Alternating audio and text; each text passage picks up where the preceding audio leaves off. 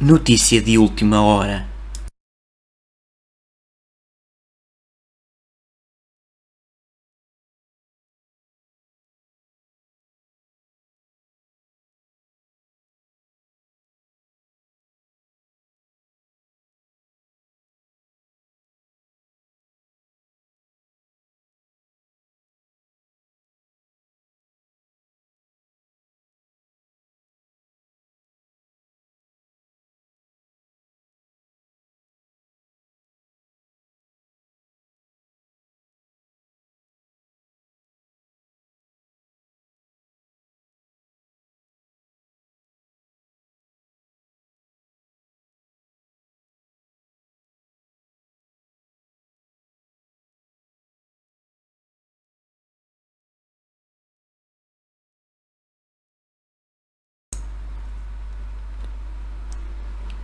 Não perca a notícia de última hora pelas 20 horas.